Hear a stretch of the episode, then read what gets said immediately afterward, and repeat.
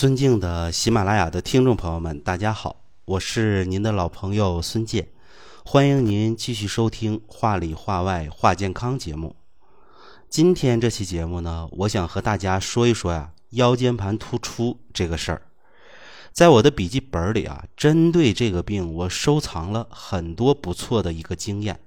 今天呢，我要给朋友们介绍的是利用古方独活寄生汤的一个加减。来调养啊此病的一个验方，就像啊山东的盛先生，四十八岁。盛先生呢平素啊是在工地里干活，一次呢他用腰背啊来扛钢管，一转身的时候呢，忽然觉得啊腰部扭着了，当时啊疼的他都直不起来了，龇牙咧嘴的。一开始啊这个疼痛主要集中在左侧的腰骶骨处。后来呢，疼痛面积啊开始逐渐的一个扩大，也逐渐在加重，扩散到了左下肢的后侧，也就是啊屁股大腿根的一个位置。再后来呢，疼痛蔓延放射到小腿的后侧，皮肤啊也开始麻木了。那么什么时候疼的最厉害呢？就是咳嗽、大便的时候，疼的是最严重的。这最糟的呀，用盛先生的话来讲，就别提了。那么盛先生啊，在自行购买膏药外敷无效后呢，他决定到医院去看一看。拍片一看呢，发现是啊腰间盘的膨出突出。医院的建议呢，最好是手术。但是盛先生啊自己有些害怕，所以呢没有做。因为身边呢就有个工友，就是因为腰间盘突出，做完手术后啊更严重了。盛先生呢找到我呀，想寻求一个中医的调养方法，安全一些的。我根据啊盛先生的检查结果和辩证情况啊，为他推荐了一个方子：独活、桑寄生、怀牛膝、杜仲、生地黄、宣木瓜、威灵仙、参金草各十五克，秦椒九克，细辛三克，防风桂枝各六克，生地黄十二克，川续断、川穹各五克，全当归、菟丝子各十克。就这样啊，盛先生服用七剂之后呢，腰部的痛感啊减轻了，轻微的弯腰活动呢已经能够做到了。再用七剂之后啊，腰基本就不疼了，可以恢复劳动了。但是呢，不能像原来一样啊从事重体力的劳动，轻松点的活啊还是可以做的。后来呢，经过半年的一个随访啊，盛先生的情况啊都未曾复发过。其实这个方子啊，我给很多骨病的朋友都推荐过，功效呢都是不错的。所以呢，这个方子给我留下了很深的印象。它也再次昭示了中医对某些疾病病因病机的认识啊，它是正确的，而且是超前的。那我来帮大家呀，从头捋一捋啊。第一个，你得明白腰间盘突出这个问题，中医怎么看待它。我告诉大家，中医看待腰间盘突出就是四个字：本虚标实。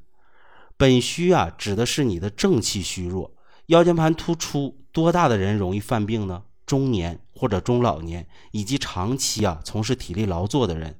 小年轻二十来岁的小伙子绝对不犯这个病，因为人家呀正气强啊，肝肾之气可以滋养腰椎，因此啊，人家再怎么折腾都不带犯病的。但是呢，你年龄大了，或者说长期劳动，那就不一样了。你的正气受损不足，肝肾不能濡养腰椎，所以呀，你一个不对劲儿就容易发病。比如说呀，我刚才讲的盛先生，常年在工地劳作，而且呢年过四旬了，这个时候啊，稍不注意，一个转身都可能犯病。对这个啊，中医称作本虚，就是说呢，你的根本正气不足了。其次呢，还有一个标识。所谓标识啊，指的是腰椎间盘突出的起因中啊，包括外感邪气这一条，比如风邪、寒邪、湿邪，这些实实在在的邪气啊，侵犯郁滞在你的经络筋骨中，引起了寒凝淤血、痰瘀互结，从而呢，引发了痛症。本虚和标识之间呢，是有联系的。本如果不虚，你就不会那么容易感受外邪。正因为本虚，所以啊，你才容易受外邪袭扰。这个呀，就是中医对腰椎间盘突出的一个认识。当然呢，这样的认识啊，建立在古人对解剖过于粗糙的基础之上。古人呢，看不到啥是腰间盘，更不知道所谓突出指的是什么，因此啊，他们只好用别的方法来认识、来总结。那既然呢，我们明白了这番道理，就可以看懂啊，盛先生所用的这个方子到底是何用意了。我们再来看看这个方子啊。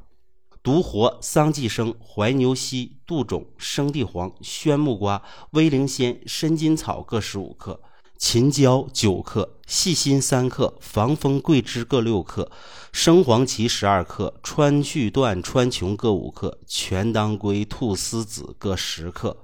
你不是本虚标实吗？好，那就先固你的根本正气。